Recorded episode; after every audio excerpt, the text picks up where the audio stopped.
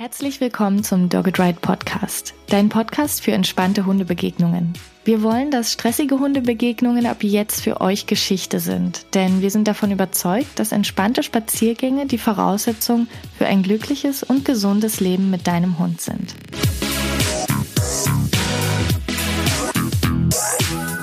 Ich bin Tine, Trainerin für Menschen mit Hund bei Dogged Ride und ich freue mich, dass du heute da bist. Wahrscheinlich hörst du dir gerade diese Folge an, weil du dir einfach nur entspannte Hundebegegnungen wünschst. Weniger Stress für dich und auch weniger Stress für deinen Hund. Aber du weißt auch, dass ihr das kleinschrittig trainieren müsst. Allerdings musst du dich nicht mit schwierigen Begegnungen herumschlagen, bis ihr euer Ziel erreicht habt. Auch vorher könnt ihr schon mit einfachen Mitteln viel verändern. Und zwar genau jetzt. Du kannst sofort nach dieser Podcast-Folge starten und das Leben für deinen Hund und dich leichter und schöner machen. Und das Beste daran ist, diese kleinen Veränderungen unterstützen sogar dein Training für entspannte Hundebegegnungen, denn sie motivieren dich und sorgen für eine positive Stimmung, in der dein Hund und du Spaß am Lernen habt. Heute darf ich eine Trainerin begrüßen, die besonders für ihre nie ausgehenden Ideen zum Thema Beschäftigung für Mensch und Hund bekannt ist. Sie betreibt das Projekt Spaß mit Hund.de, ist Buch- und Zeitschriftenautorin, Seminarreferentin für Hundehalterinnen und Hundetrainerinnen. Manche von euch haben sie vielleicht auch schon als sogenannte Spielexpertin im Fernsehen gesehen. Heute soll es aber nur am Rande um das Thema Beschäftigung und Spiel gehen, denn ich habe heute viele Fragen an diese tolle Person zum Thema Hundebegegnungen. Herzlich willkommen, Christina Sondermann. Hallo, ich freue mich hier zu sein, Tine. Ich freue mich auch total. Ich muss mich mal als Fan outen. Und zwar liebe ich ja das Buch Positive Psychologie für Hunde, das du mit Maria Hense herausgebracht hast. Äh, der ganze Titel ist ja Positive Psychologie für Hunde, Stärken fördern statt Schwächen bekämpfen. Und ich finde das so toll, diesen Fokus aufs Positive zu bringen. Und ich habe auch selber schon erlebt, wie viel das bringt. Ich weiß aber auch, dass es gerade einige Zuhörerinnen geben wird, die sich wahrscheinlich gerade denken, ja, also solche Nettigkeiten hier nebenher kann ich mir gar nicht leisten, weil ich habe große Probleme und die muss ich jetzt lösen und ähm, von wegen Fokus, ne, ich, ich muss jetzt an die Probleme ran. Und um da direkt anzu, ähm, anzupacken an dieser Stelle, weil ich das auch verstehe, dass Menschen diesen Gedankengang haben, zielt meine erste Frage genau darauf ab, und zwar, wie wirken sich denn Stress und Frust auf den Alltag mit Hund aus? Denn das ist ja wirklich ähm, ein nicht zu unterschätzendes Problem oder sagen wir mal Herausforderung, die man anpacken sollte. Vor allem auch, wenn es ums Thema Verhaltensprobleme und Herausforderungen mit Hundebegegnungen geht. Ja, das ist definitiv so.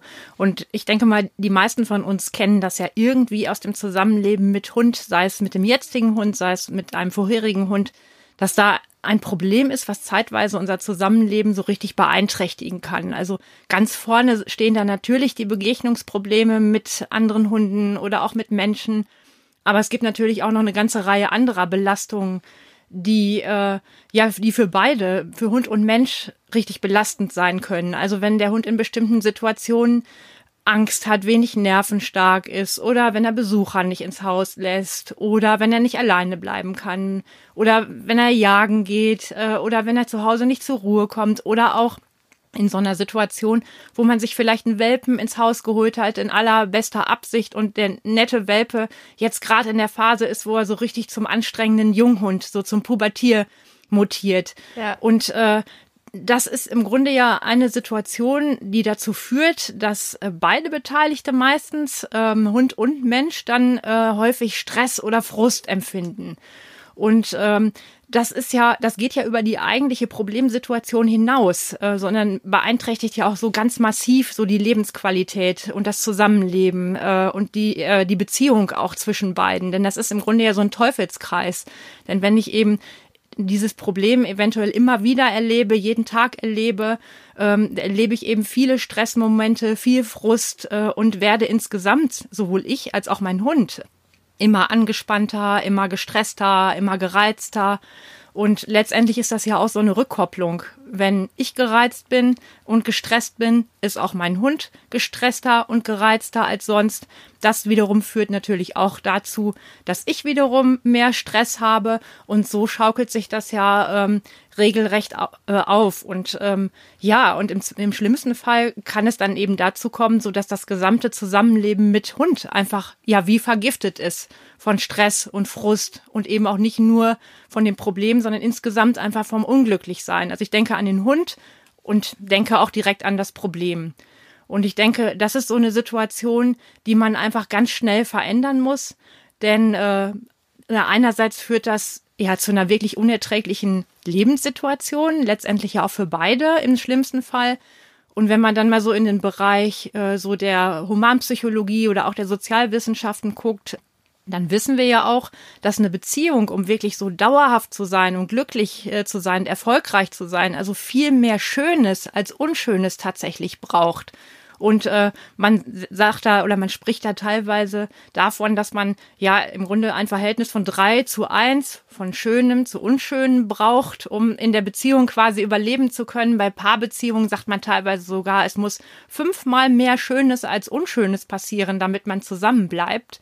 Und wenn das klappt, sind wir glücklich, auch wenn vielleicht kleine Schwächen da sind. Aber wenn das eben nicht so ist und der Überhang ganz klar in Richtung Frustmomente und Unschönes und Enttäuschungen geht, ja, dann besteht eben einfach die Gefahr, also dass man zum einen unglücklich ist und vielleicht zum anderen sogar überlegt, die Beziehung zu beenden, was dann im Falle des Hundes im schlimmsten Fall vielleicht sogar in die Gedanken mündet, ihn abzugeben. Ja, mich, mich berührt das gerade total, wie du das also erzählst und auch in, in den Kontext so einbettest, denn ich gehe davon aus, dass viele, die gerade zuhören, sich da wahrscheinlich auch sehr wahrgenommen fühlen, denn es ist ja nicht allzu verbreitet im, im Hundetraining. Ne? Da ist ja schon der Fokus sehr darauf, okay, da ist das Verhalten, das verändere ich jetzt und dann ist es besser. und dass du das ähm, so ausdrückst, ja, finde ich, finde ich ganz toll, denn ich finde es wichtig, beziehungsweise wie du sagst, wir wissen auch einfach, dass es wichtig ist und dass diese positive Grundlage fürs Training eigentlich unerlässlich ist. Ja, danke für diese Zusammenfassung. Das war eine, eine ja, ich bin total, total begeistert von dieser Antwort. Ich würde deshalb auch schon, schon zur nächsten Frage kommen, denn wer das jetzt hört und sich denkt, ja, ja, stimmt, total, das ist irgendwie so ein kleiner Teufelskreislauf und der belastet mich total und ich denke da oft dran und ich habe das Gefühl, dass, dass dieser Stress und, und Frust im Alltag immer wieder auftaucht. Wie, wie kann ich das denn jetzt ändern? Das wäre der nächste Punkt. Okay, ich habe das jetzt erkannt, dass das so ist. Und ich habe auch erkannt, dass ich vielleicht jetzt nicht direkt ins Training einsteige, sondern erstmal dafür sorgen möchte, für meinen Hund und mich eine gewisse Erleichterung zu schaffen. Ja, also wie du schon sagst, genau, jetzt ins Training einsteigen, das ist ja eigentlich immer so der erste Reflex, den wir Hundeleute dann auch haben. Wir sind ja meistens auch sehr zielorientiert, das ist, glaube ich, auch ziemlich menschlich. Ne? Wir identifizieren ein Problem, ein Handlungsfeld und beginnen dann gezielt daran zu arbeiten. Ne? Wir machen Begegnungstraining bei Begegnungsproblemen, beim Hund, der an der Leine zieht, machen wir Leinenführigkeitstraining und so weiter. Wir üben alleine bleiben, machen Besuchertraining und so weiter. Und das ist auch gut so, denn ich meine, wissen wir ja alle, gutes Training, wenn es wirklich gut gemacht ist, kann es unglaublich viel ausrichten und macht auch sehr viel Freude. Aber wir wissen ja auch, das funktioniert nun mal nicht auf Knopfdruck, sondern verlangt einfach viel Geduld und Durchhaltevermögen und kann manchmal auch, auch wenn es ja durchaus freudvoll ist und sein sollte, mal anstrengend sein. Und das, was mir deswegen immer wichtiger ist, sind so die Maßnahmen, und Strategien, ja, die quasi vor dem Training kommen. Das heißt so erste Hilfemaßnahmen, mit denen wir sofort dafür sorgen können, dass das Hund, äh, dass das Leben mit Hund so ein bisschen leichter und unbeschwerter und schöner wird. Und wenn ich mir so diese Problemwolken vorstelle, die dann manchmal über dem Hund-Mensch-Team schweben, zumindest so äh, aus menschlicher Sicht, wenn man dann an den Hund und sein Problem denkt, und dann sind das Maßnahmen, die dazu führen, naja, dass vielleicht so ein paar Lücken in dieser Wolkendecke dann auftauchen und dass so die Sonne im Zusammenleben plötzlich wieder mehr zu sehen ist. Und äh, ja, und das sind so Bausteine, äh, die, die dann einsetzbar sind. Ähm, die teilweise dann auch dazu führen, dass hinterher auch ein bisschen weniger an Trainingsbedarf rauskommt. Aber zumindest erstmal dafür sorgen, dass es sofort besser wird. Und äh, ja, vielleicht ähm, so ähm, als Hintergrund, also ich bin ja keine Verhaltenstherapeutin im Schwerpunkt. Ähm, und du hast es ja auch schon gesagt, wo meine Schwerpunkte so liegen. Aber ich betreue seit Jahren ähm, eine Verhaltensambulanz, die Verhaltenssprechstunde in einem Tierheim hier vor Ort, im Tierheim Soest, zusammen mit äh, Renate Scherzer, einer befreundeten Trainerin. Und äh, wir haben also ganz her hervorragende Erfahrungen äh, mit, ja, mit diesem Maßnahmenbündel, was ich jetzt auch vorstellen möchte, gemacht, äh, was eben diese Ersthilfe im Sinne einer sofortigen Erleichterung dann schafft. Ja, ich, ich, ich kann mich noch sehr gut dran erinnern, als du mir davon erzählt hast. Das ist schon eine Weile her, als wir diesen Podcast geplant haben. Und du hast mir von dieser Verhaltenssprechstunde erzählt. Und es ist mir seitdem immer wieder im Kopf rumgegangen, weil ich das so schön finde, dass ihr den, den hm. Menschen und den Hunden das dort bieten könnt. Und was ihr damit erreicht, ich finde es einfach klasse. Darum bin ich total gespannt. Äh, kannst du uns da so, ein, so einen groben Umriss geben, mhm. was da ungefähr passiert. Ja, sehr gerne. Also erstmal die Verhaltenssprechstunde selber ist eben so, dass ähm, alle Menschen, die im Tierheim einen Hund adoptieren, einen Gutschein bekommen und sich dann, wenn, wenn Fragen auftauchen oder auch ein Problem da ist, äh, an uns wenden können und kommen dann eben mit oder manchmal auch ohne Hund zu uns und wir setzen uns dann einfach tatsächlich begrenzt auf eine Stunde zusammen und schauen mal, ja, was wir zum Überleben beitragen können. Also wir schreiben dann eben wirklich oder wir sprechen drüber und schreiben es dann auch auf, ähm, so erste Hilfemaßnahmen auf und gucken dann mal, wie Hund und Mensch damit klarkommen und überweisen dann gegebenenfalls eben auch äh, zu den Experten, die dann weiterhelfen können. Aber eben ganz häufig ist es schon so, dass wir ja mit kleinen Tipps so zum Umgang mit dem Hund, ähm, zu, ähm, zu Haltungsbedingungen schon ganz viel verändern können. Und wenn du magst, kann ich ja einfach mal so ein paar Bausteine dann vorstellen, also was wir so typischerweise empfehlen. Äh, also so das, das Allergrößte eigentlich, was wir so vorne anstellen, das ist das, was man im Fachjargon so als Management bezeichnet. Also das sind ja so alle Maßnahmen, die erstmal dazu führen im Sinne von Vorbeugen, ähm, dass man dafür sorgt, dass das unerwünschte Verhalten, äh, was das Zusammenleben belastet, so wenig wie möglich überhaupt gezeigt wird. Also äh, unerwünschtes Verhalten vermeiden oder eben auch ja den Schaden vermeiden, der durch ein solches Verhalten entstehen kann. Und so mal ein paar typische Beispiele. Also ähm, das könnte zum Beispiel so aussehen, dass man bestimmte Situationen, die auftauchen, komplett vermeidet. Also beispielsweise bei Begegnungsproblemen wäre so die allererste Hilfe. Wir schauen erstmal, dass wir Ort und Zeit des Spaziergangs so wählen, ähm, dass vielleicht jetzt nicht gerade der Erzfeind unterwegs ist äh, oder bei einem Hund, der sehr aufgeregt ist ähm, im Wald oder, oder sehr jagdlich interessiert ist, dass wir dann sagen, könnt ihr in einer anderen Umgebung spazieren gehen, wo nicht so viel Wild ist. Oder ähm, auch äh, gucken, gibt es vielleicht äh, Familienmitglieder, die von den Spaziergängen, wenn sie denn etwas anstrengend sind, nicht so belastet sind ähm, wie äh, der oder diejenige, die sonst mit dem Hund spazieren geht, der das dann vielleicht übernehmen könnte. Oder auch so simple Sachen. Äh, wir haben vielleicht einen jungen Hund, der alles anknabbert oder einen Hund, der gerade erst ins neue Zuhause gekommen ist und dann halt vor lauter Aufregung vieles erstmal in die Schnute nimmt, wo wir dann sagen, räumt erstmal ordentlich auf. So eigentlich das, was man auch beim Welpen dann empfiehlt, äh, bringt alles weg, äh, stellt die Sachen vom Tisch, die er klauen könnte und wartet dann einfach mal, bis er ein bisschen angekommen ist. Oder ähm, ich habe vielleicht einen Hund, der es nicht so gut mit Kindern kann. Da sage ich dann als Erstmaßnahme erstmal eigentlich selbstverständliche Dinge machen, wie ihn vielleicht nicht zu großen Familienfeiern mitnehmen, wo die Kinder sind. Oder, ja. ne? Oder andere. Ja, ich würde an der Stelle, ja. ja, Entschuldigung, beende erst mal bitte dein Gedanken. nein, nein. Okay, ich, ich wollte nur einwerfen, ja. dass ich das bei uns im Kompakttraining oft erlebe. Wir starten ja auch so, wenn klar ist, dass diese Auslöser ähm, wirklich häufig auftreten und dass der Hund damit einfach noch nicht klarkommt, dass er noch kein Verhalten gelernt hat, um die, um damit so umzugehen, wie sich die Menschen das auch wünschen. Dann starten wir genau so, auch mit diesen Managementmaßnahmen und viele Menschen haben dann als erstes diesen Reflex, ich will aber davor nicht weglaufen. Ja. Es, das Problem ist ja da und er muss das ja irgendwie können ja. und wir müssen das ja irgendwie schaffen und ich will davor nicht weglaufen. Und da möchte ich äh, gerne, äh, ich glaube, man sagt die Lanze dafür brechen, am Anfang sich das zu erlauben und sich auch klar zu machen, warum das so wichtig ist. Denn unser Kompakttraining dauert ja drei Monate und es ist ganz oft so, dass wir am Anfang sehr, sehr viel erstmal Management Management betreiben. Und am Ende der drei Monate sind wir schon längst dabei angekommen, dass diese Sachen wieder völlig okay sind und der, der Alltag normal weitergehen kann. Es ist also begrenzt, es kann begrenzt sein. Wer natürlich über längere Zeit Management betreiben möchte, einfach weil es äh, einem selber damit vielleicht auch gut geht, da kann man das natürlich auch machen.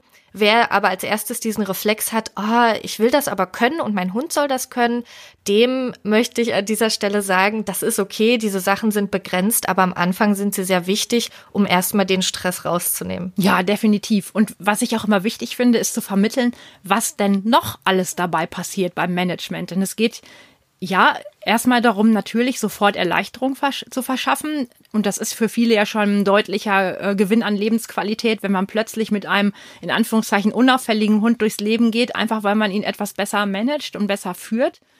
Ein Hund, der quasi automatisch artig ist, aber wenn dann eben diese Einwände kommen, ja, aber er soll das doch eigentlich lernen und es ist doch irgendwie eine Mogelpackung und wir laufen weg vor dem Problem, genauso wie du es gesagt hast, dann ist es eben wichtig zu wissen, was passiert dabei alles noch. Wenn ich nämlich Management betreibe, also dafür sorge, dass der Hund ein Verhalten nicht ständig wieder üben kann, dann verhindere ich ja auch quasi so den typischen Straßenbau im Hundehirn, dass da nämlich Datenautobahnen angelegt werden. Und ich meine, wir wissen ja, je häufiger man ein Verhalten übt, desto ja, asphaltierter und breiter sind diese Datenautobahnen, die im Gehirn sind. Ne? Die werden immer wieder benutzt und wunderschön breit getreten und ausgebaut.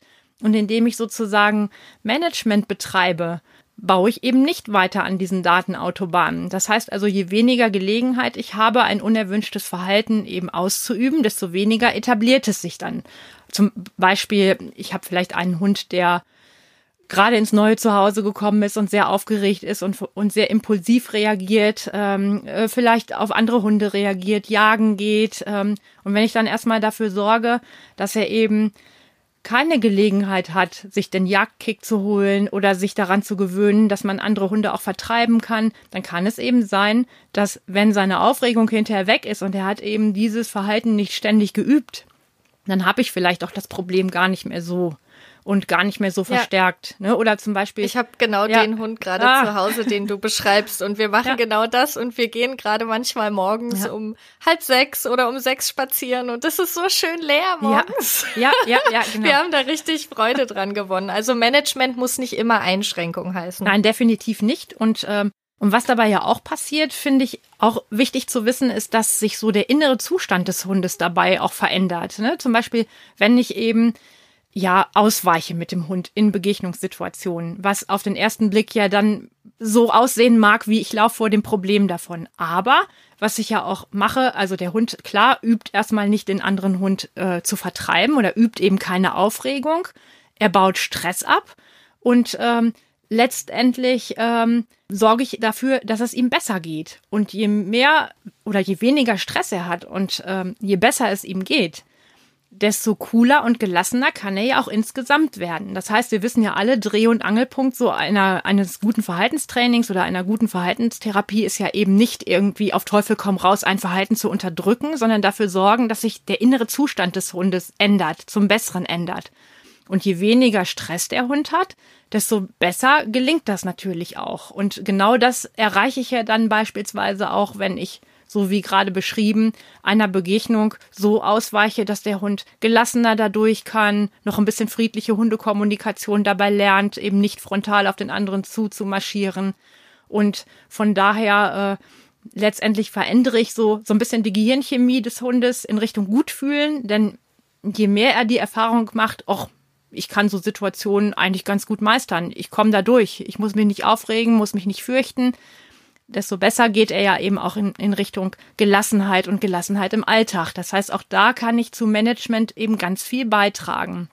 Ja, und was du auch gesagt hast, ähm, so anhand deines Hundes, den du gerade zu Hause hast, da wirst du ja dann auch und auch immer wieder die Erfahrung machen, auch mit, mit anderen Hunden, mit Kundenhunden, dass die Zeit einfach ein super mächtiger Helfer ist. Ne? Denn gerade wenn Hunde in bestimmten Lebensphasen stecken, Chaos im Kopf durch Erwachsenwerden beispielsweise wegen Umbau geschlossen oder eben auch ne, Tierschutzhunde, äh, die in ein neues Zuhause kommen. Wenn ich da einfach die Zeit gebe und in dieser Zeit mit Management dafür sorge, dass sich ja unerwünschtes Verhalten gar nicht so etablieren kann, dann ist der Spuk hinterher nach einer bestimmten Zeit, wenn der Hund entweder ausgereift im Kopf ist oder an, angekommen ist im neuen Zuhause, wenn sich da der, die Aufregung gelegt hat, dann ist der Spuk oft einfach vorbei oder schon ganz viel besser.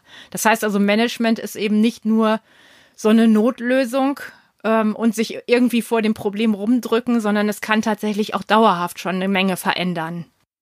Toll, das äh, finde ich wieder total schöne Beispiele und äh, ich, ich wäre neugierig, ob du mit uns vielleicht mal ein konkretes Beispiel aus dieser ähm, Verhaltenssprechstunde aus dem Tierheim teilen könntest, denn ich könnte mir sehr gut vorstellen, dass es gerade noch viele Fragezeichen gibt, wie das denn jetzt ohne Training möglich sein soll. Du hast es ganz toll beschrieben, was es für schöne Managementmöglichkeiten gibt.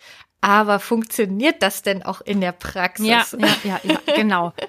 Ja, da könnte ich bestimmt mit, mit einem Fall aus der Verhaltenssprechstunde zu beitragen und ähm, vielleicht auch noch, weil ja die eigenen Hunde die besten schlechten Beispiele sind, äh, könnte ich vielleicht auch aus der Ecke noch was dazu beitragen, weil es einfach vielleicht verschiedene Maßnahmenbündel auch aufzeigt, was man alles machen kann und was es bewirken kann. Also ich fange vielleicht mal mit dem, mit einem so ja, vielleicht auch recht typischen Fall aus der Verhaltenssprechstunde an. Also Begegnungsprobleme sind natürlich definitiv das, was Hunde und Menschen am meisten belastet, auch so für das tägliche Zusammenleben, weil wir Menschen gehen nun mal gerne mit unseren Hunden spazieren und genießen das ja auch und haben ja auch Hunde, damit wir draußen unterwegs sein können. Und wenn das dann eben nicht so klappt, wenn man ja jedes Mal unter Stress gerät, wenn ein anderer Hund des Weges kommt oder wenn sonst irgendwie was passiert, was den Hund aufregen könnte, dann ist das natürlich besonders belastend. Und äh, ich erinnere mich noch gut an einen Fall, das war ein etwas größerer Hund, zwölf Jahre alt, ähm, von dem man schon von Anfang an wusste, also war ein Tierschutzhund, dass er Begegnungsprobleme hat, aber es gab ganz engagierte Leute, die gesagt haben, das macht uns nichts, ähm, wir nehmen ihn trotzdem. Und die waren dann mit ihm in der Verhaltenssprechstunde, weil sie es dann doch als recht belastend anfang, äh, empfanden, dass die Spaziergänge ja doch sehr anstrengend waren. Ne? Wenn, wenn eben 40 Kilo Hund in die Leine springen, ähm, auch mit zwölf Jahren noch recht kräftig, ähm, dann ist das natürlich schon recht schwierig. Und wir haben dann einfach mal nachgefragt und nachgehört, so, wer geht denn mit dem Hund spazieren? Äh, wie lang sind die Spaziergänge? Und dann kam dann halt raus, dass das Frauchen von dem Hund ähm, eben tagsüber äh, sehr häufig mit dem Hund rausging, mehrfach dass sie das eigentlich körperlich aber auch gar nicht konnte, weil sie eine frische Rücken-OP hatte. Andererseits gab es dann aber auch noch Herrchen und ähm, Herrchen ähm, hatte ähm, Schichtdienst und ähm, konnte sich das eigentlich auch so einteilen, jeden Tag ähm, mit dem Hund rauszugehen. Und für ihn war das eigentlich auch gar nicht so belastend. Ähm, ich sage das jetzt einfach mal so, das ist politisch nicht ganz korrekt, aber er hat immer gesagt, also der Hund kam aus Bosnien, also aus dem bosnischen Tierschutz und er sagte immer, ich rufe allen anderen Leuten zu, das ist mein bosnischer Bandit, der muss das alles noch lernen und äh, und ich fand das so sympathisch. Er hat das eigentlich so cool genommen, dass wir mit den beiden überlegt haben, könnte man nicht so eine Art Aufgabenteilung machen. Das heißt, da ist einer von beiden, der die Spaziergänge gar nicht als belastend empfindet, der es sogar geschafft hatte, dass der äh, Hund ein paar Hundefreunde machen konnte. Er sagt einfach, wir gehen einfach auf Distanz nebeneinander her und irgendwann geht das. Und, und er hat auch gesagt, ich kann das jeden Tag einrichten, dass wir einen längeren Spaziergang machen. Und Frauchen haben wir dann überlegt, könnte eigentlich so die Beschäftigung im Garten übernehmen, Suchspiele mit dem Hund machen, also kann sich trotzdem mit dem Hund beschäftigen, kann trotzdem mit ihm rausgehen. Aber für die langen Spaziergänge, das macht dann Herrchen. Oder aber die beiden gehen zusammen spazieren und Herrchen hält den Hund.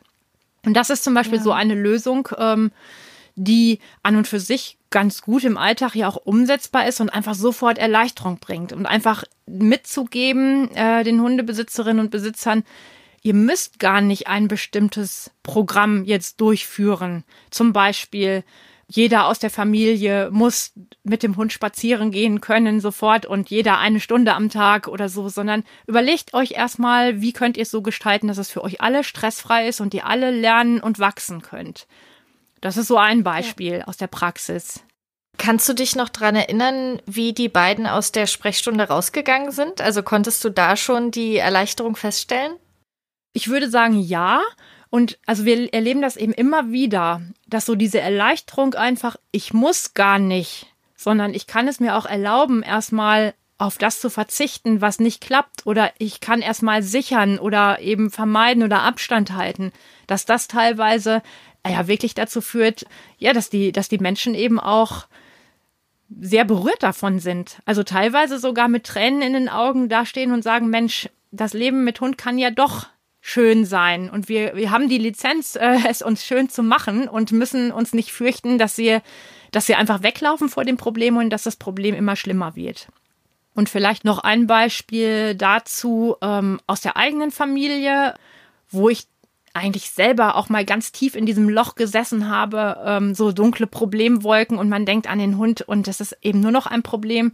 Das ist einer unserer aktuellen beiden Hunde, ähm, Bruno, ein, ein Hund aus dem spanischen Tierschutz, den wir, das war eigentlich unser, ja, unsere bestüberlegteste Adoption, würde ich sagen, weil wir hatten zu der Zeit noch eine Beagle-Dame, ähm, die sehr ängstlich war und ähm, die sich schon toll entwickelt hatte, aber eben vor allen Dingen draußen in Begegnungen immer noch große Ängste hatte und drinnen war so ihr sicherer Hafen. Und wir hatten uns dann eben vorgenommen, für sie adoptieren wir einen großen Bruder, an dem sie sich orientieren kann, der nervenstark ist, der unkompliziert ist und haben ihn also sorgfältigst ausgesucht. Ihn, also er äh, war schon längere Zeit auf einer Pflegestelle. Wir hm, konnten da schauen, ob er zu uns passen würde. Zumindest hatten wir das so gedacht, haben ihn mehrfach besucht und die Hunde haben sich kennengelernt und verstanden. Und er ist dann zu uns gekommen und plötzlich war eben nichts mehr so, wie es vorher war. Also er war eben gar nicht mehr nervenstark, sondern extrem reizempfindlich, ähm, auch ähm, ja insgesamt begegnungsproblematisch mit Menschen und Hunden und ja, äh, spazieren gehen war gar nicht möglich. Und das Schlimmste war, ähm, also das Spazierengehen wäre jetzt nicht das, das Thema gewesen. Es war einfach super kompliziert alles. Und das Schlimmste war eben, dass er im Haus auch äh, die, die Beagle-Dame äh, attackierte. Das heißt, wir haben das natürlich schnell abgewendet. Aber das war so der Punkt, wo wir, wo für uns so eine kleine Welt zusammenbrach. Ich meine, das ist erst fünf Jahre her. Also das war zu einer Zeit, wo ich auch schon eine ganze Menge über Hunde wusste äh, und auch schon lange in der Verhaltensberatung war. Aber es selbst einfach mal so zu erleben, wie es sein kann, wenn man plötzlich in so einer Situation steckt, ähm, das war im Nachhinein sehr eindrucksvoll und in der Situation dann erstmal relativ schlimm. Und es war wirklich so, man wünschte sich einfach die gute Fee dabei, herbei, die äh, mit dem Zauberstab kommt und entweder das Problem weghexte oder im schlimmsten Fall sogar den ganzen Hund weghexte. Aber es gab eben einfach, es gab auch für ihn kein Zurück mehr. Also A, wir wollten es ja auch nicht. Und B war es tatsächlich so, dass die Pflegestelle dann durch Krankheit ausgefallen ist. Und es kam natürlich auch für uns überhaupt nicht in Frage, dass er dann irgendwo in einem Tierheim landete. Also wir haben gemanagt. Wir haben unsere Wohnung aufgerüstet. Das hatten wir auch von anderen Integrationen schon so erfahren. Mit Kindergittern, mit Welpengittern, mit so Trenngittern. Ist also vorübergehend ein Hochsicherheitstrakt geworden, damit einfach nichts passierte. Wir haben erstmal alles vermieden, äh, was ihn weiter stresste, also quasi Begegnungen vermieden, ausgewichen, Spaziergänge, in denen er, er hat auf alles reagiert, auf den Kondensstreifen am Himmel reagiert und hat sich gefürchtet. Äh, haben wir erstmal ganz kurz und immer auf gleich gehalten, weil er auch ähm, ja völlig aufgeregt war, haben wir ihn einfach erstmal eine ganz lange Leine draußen gemacht, dass er einfach gar nicht, gar, nicht, keine Gelegenheit hatte äh, zu ziehen, sondern einfach schnüffeln konnte, so wie, so wie ihm das dann passte. Er, wir haben ihn nicht alleine gelassen, weil das ging auch überhaupt nicht so. Und dann haben wir die Zeit für uns arbeiten lassen. Und das war wirklich wieder mal beeindruckend. Wie gesagt, ich erlebe es ja ansonsten auch recht häufig, wie die Zeit dann gearbeitet hat. Also drei, vier Monate waren das und dann war es so, als wenn Schalter umgelegt wäre Äh, dann ist sein, äh, sein Stress weggegangen. Also er war eigentlich dann wieder der, der umgängliche und liebe und freundliche und auch durchaus nervenstarke Kerl, den wir kennengelernt hatten. Und wir vermuten, er ist einfach einmal zu oft umgesetzt worden für seine Verhältnisse. Mag sein, dass da seine Welt zusammengebrochen ist. Und äh, ja, letztendlich sind wir so aus dieser Situation prima rausgekommen und haben eben einfach gemanagt erstmal. Und danach gab es auch gar nicht mehr so viel, was zu trainieren war. Ja, also ja. eins von vielen ja, Beispielen. Ja. Danke, dass du diese persönliche Geschichte mit uns geteilt hast. Das, das berührt mich auch wieder, muss ich sagen. Also gerade weil du auch sagst, drei, vier Monate. Du sagst das mit so einem Lächeln, aber drei, vier Monate können ja auch eine verdammt lange Zeit sein mit diesen Einschränkungen, diesen Kompromissen und diesen Managementmaßnahmen, die Tag für Tag immer wieder umzusetzen. Und da gab es ja sicherlich auch Tage, du hast es selber gesagt, es war auch eine schwere Zeit, an denen es wirklich, an denen du das Gefühl hattest, es gibt hier gerade nichts Gutes. Das ist alles nur blöd. Ja. Ich habe diesen ja. Hund geholt, ja. weil er für meine Hündin eine Bereicherung sein sollte, für unsere Familie. Genau. Natürlich sollte es für ihn auch eine Bereicherung sein, aber dann Ganz kam genau. alles anders, als du es dir eigentlich gewünscht hattest. Hast du da ein paar Geheimtipps, wie man damit umgeht, wenn man jetzt in dieser Situation ist und sich denkt, ja, Fokus auf das Positive ist ja schön und gut, aber hier passiert gerade gar nichts Gutes. Ich ja. kann nichts Gutes an dieser Situation finden. Ja. Was mache ich denn jetzt?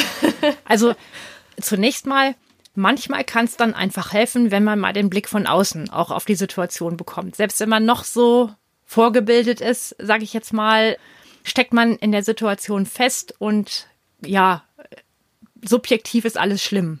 Und in unserem Fall, wir haben das große Glück, dass Maria Hense äh, quasi um die Ecke wohnt und das hat einfach sehr gut getan, mit ihr drüber sprechen zu können und ja, von ihr eigentlich auch die Tipps zu bekommen, die ich sonst auch anderen Hundebesitzern gebe. Also das ist vielleicht so das allererste, dass man einfach mal sagt, komm, sprich mal mit jemandem drüber, der mal von außen drauf guckt und der dir dann auch noch mal mit seiner Erfahrung sagen kann, es geht vorüber, äh, sieh zu, dass, dass im Moment nichts, nichts Schlimmes passiert, dass sich nichts hochschaukeln kann und dann werden die Dinge besser.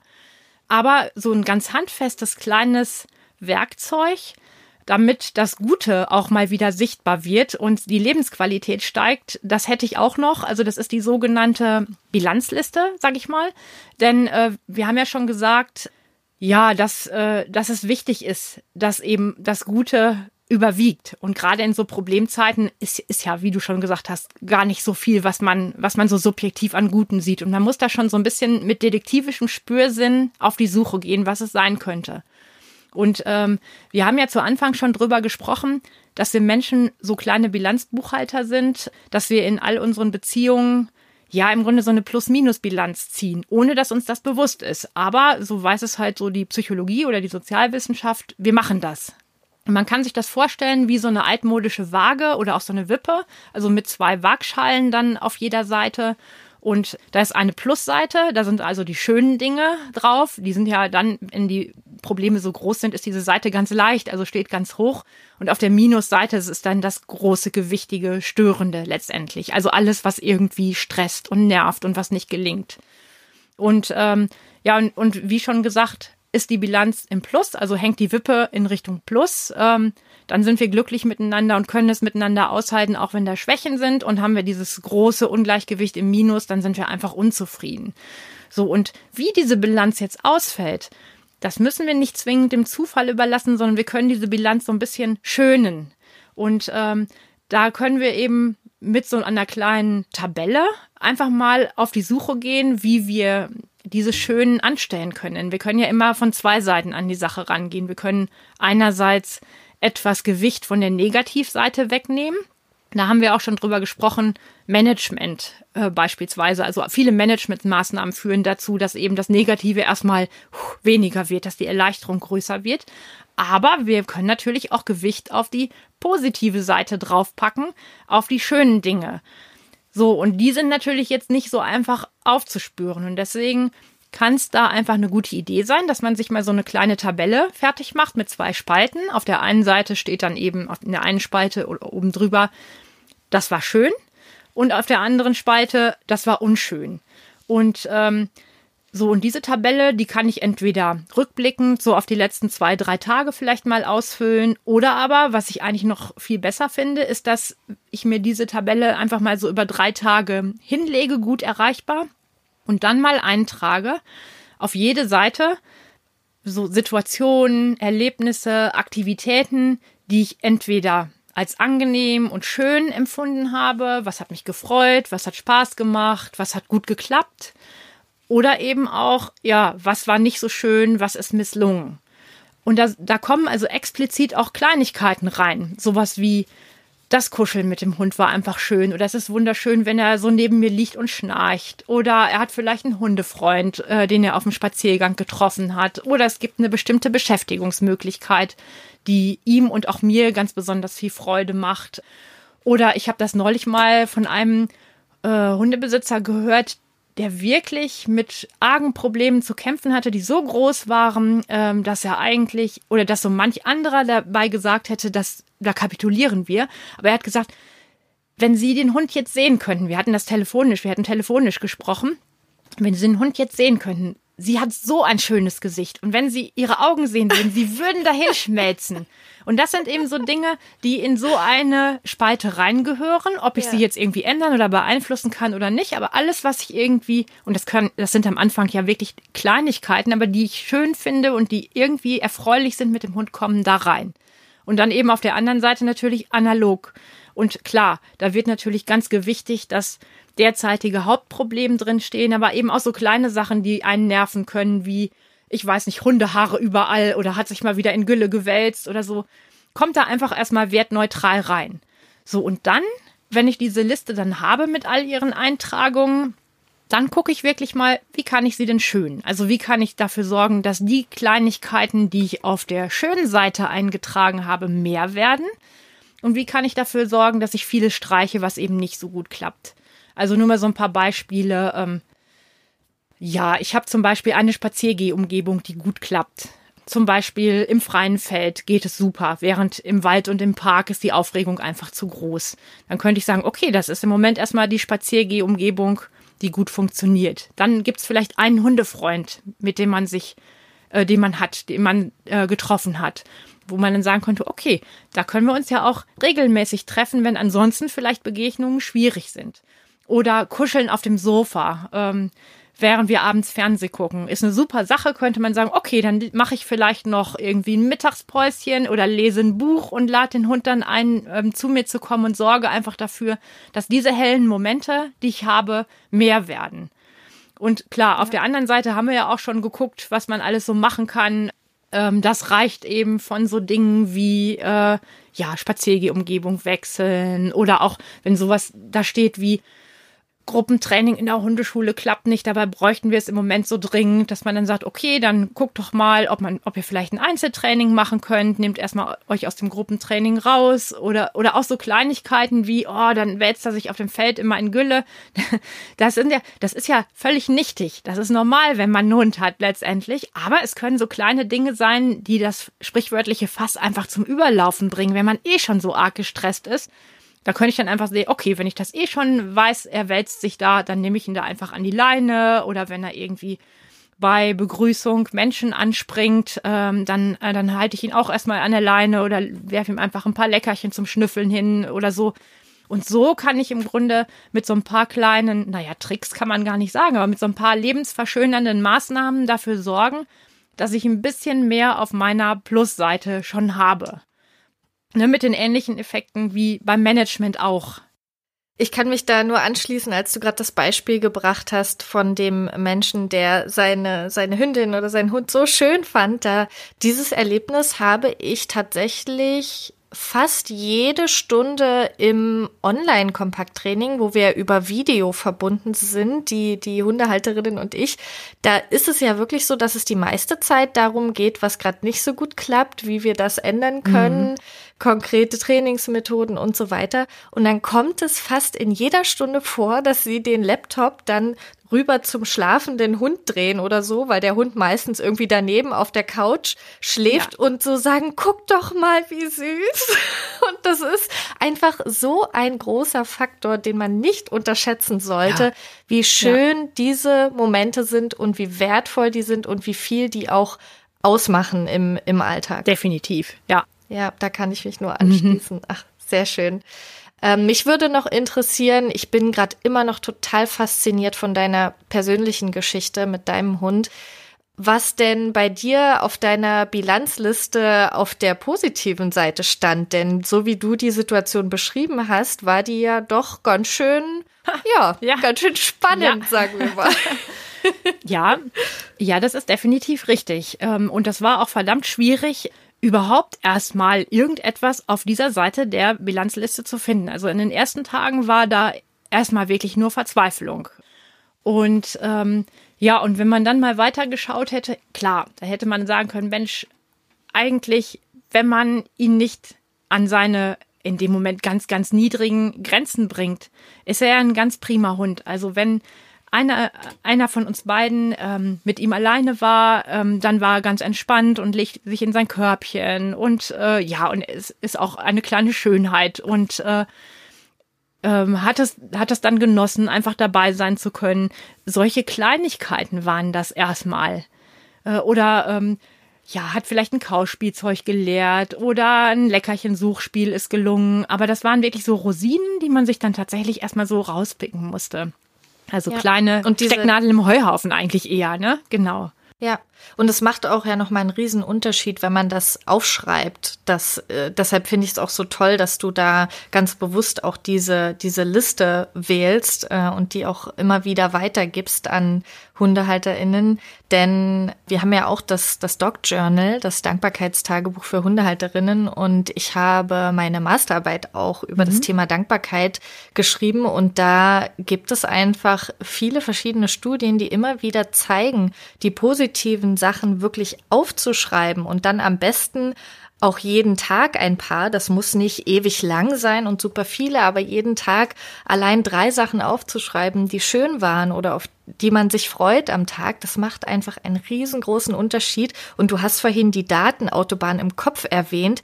Die haben wir Menschen ja, genauso wie die Hunde. Ja. Und diese Autobahn bei sich selbst auch zu stärken mit Dankbarkeit und mit schönen Dingen und mit Fokus auf das Positive, das ist einfach unfassbar wertvoll und wirkt sich wirklich auch aufs Training aus. Das, das beobachte ich immer wieder und finde es so toll, dass wir dieses Doc Journal eben auch weitergeben dürfen und ich auch immer wieder sehen kann, wie, ja, wie viel es verändert für den Menschen selbst und aber nachher auch im Training. Ja, ja, das kann ich wirklich nur bestätigen. So den, dieser Perspektivwechsel tatsächlich, dass man es sich erlaubt, eben auch auf das Schöne zu gucken und ähm, so ein bisschen, ein bisschen den Fokus einfach wegnimmt von dem, was das Leben so arg belastet und was Probleme verursacht. Genau. Ja, das ändert so viel. Ja. Deshalb ist euer Buchtitel ja auch so unfassbar passend. Wer, wer übrigens dieses Buch Positive Psychologie für Hunde und auch äh, das Dog Journal sich gerne bestellen möchte oder erstmal nähere Informationen dazu haben möchte, der findet die Links natürlich alle in den Show Notes. Ich habe jetzt noch die eine Frage, die da noch so ein bisschen übrig bleibt, nach diesen ganzen tollen Sachen, die du uns erzählt hast, die schon so viel verändern und wo jetzt bestimmt auch viele schon gedacht haben, oh ja, das probiere ich aus, das mache ich mal, das setze ich um oder da habe ich einfach Lust drauf oder vielleicht auch, ich sehe das Ganze jetzt schon ganz anders, dann stellt sich ja die Frage, braucht man denn dann überhaupt noch Training? ja, also es ist ja so, ähm, das alles kann und soll natürlich nicht Training und Verhaltenstherapie ersetzen. Aber es kann tatsächlich schon sehr, sehr viel, so ein, ein Maßnahmenbündel. Denn wenn wir mal so eine Klammer drum ziehen, was haben wir denn erreicht oder was können wir erreichen? Also wir können so durch dieses Management, indem wir das unerwünschte Verhalten erstmal, ja, verhindern im Sinne von vorbeugen, haben wir schon eine schnelle Erleichterung äh, und Soforthilfe erzielt. Also es geht uns schon mal besser. Dann können wir so ein bisschen die Anzahl der Glücksmomente noch gezielt erhöhen. Das heißt, wir üben das Gutfühlen tatsächlich ein. Und äh, ach ja, was, was auch noch mit dabei kommt, was mir auch immer sehr wichtig ist, ist noch der Blick auf die Haltungsbedingungen.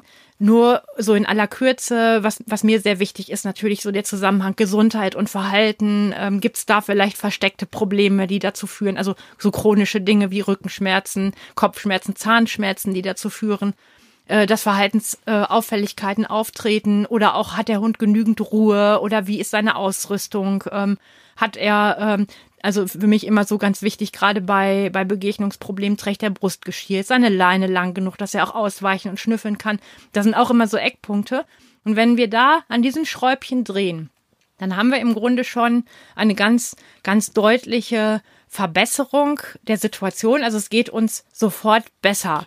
So, und dann, dann kann ich wirklich gucken, was bleibt übrig und was kann ich dann gezielt trainieren? Also wo ist dann eben wirklich Training sinnvoll und gut und kann das dann wirklich gezielt angehen und bin dann ja auch meistens ich sag mal deutlich nervenstärker, schon ein Stückchen gelassener, äh, mein Hund im besten Fall ja auch. Äh, wir sind zuversichtlicher, wir haben eben durch die, ja, ich sag mal, durch die Zunahme an, an Glücksmomenten und an guten Momenten sind wir auch optimistischer, äh, dass wir all das, was übrig bleibt, auch noch meistern werden. Und äh, von daher schließt sich dann sozusagen das gezielte Training an dem, was übrig ist, gerne an. Ich kann natürlich auch äh, mit so, so einem Maßnahmenbündel aus Management, Bilanzliste, Haltungsbedingungen auch mal so vorübergehend das Training ersetzen. Also so positive Psychologie einfach betreiben, wenn ich gerade das Gefühl habe, ich stecke gerade fest, ich komme nicht weiter.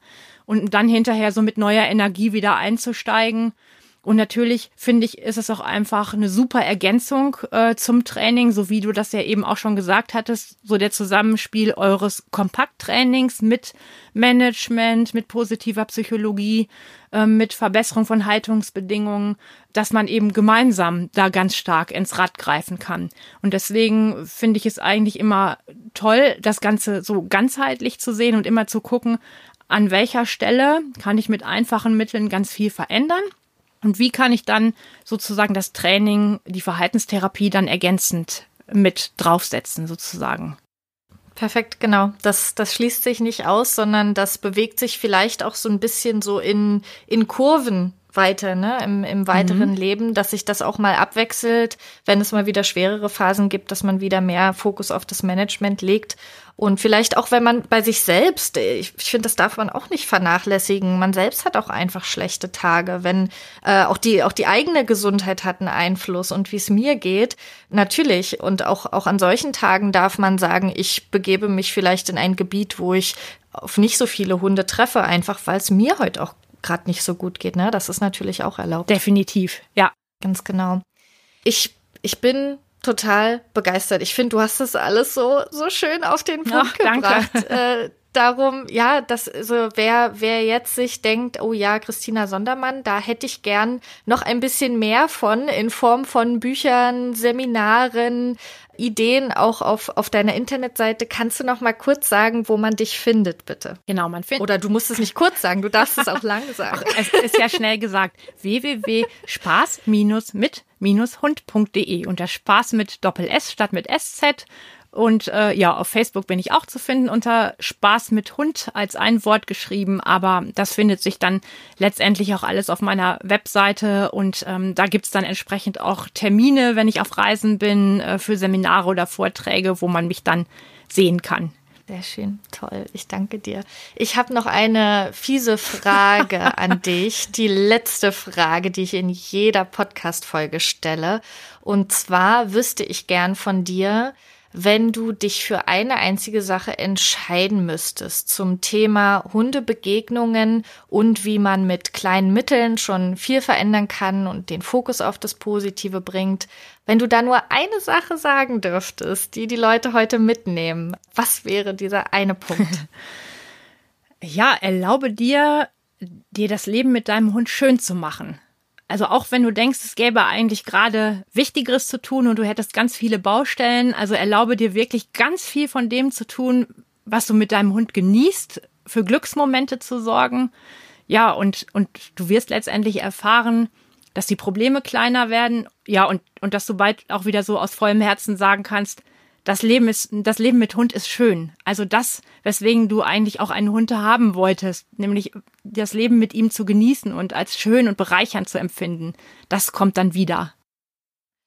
Toll, ich danke dir. Wer also noch mehr zu Christina Sondermann wissen möchte, noch mehr Ideen bekommen möchte und sich vielleicht auch das Buch bestellen möchte, findet alle Links in den Show Notes. Auch zu unserem Dog Journal, dem Dankbarkeitstagebuch für Hundehalterinnen, findet ihr nochmal den Link in den Show Notes, wenn ihr Lust habt, mehr positiven Fokus in euer Leben mit eurem Hund zu bringen und ja, Hundebegegnungen nach und nach besser zu meistern. Ich danke dir ganz herzlich, Christina, für deine Zeit. Sehr gerne. Es war mir ein Vergnügen.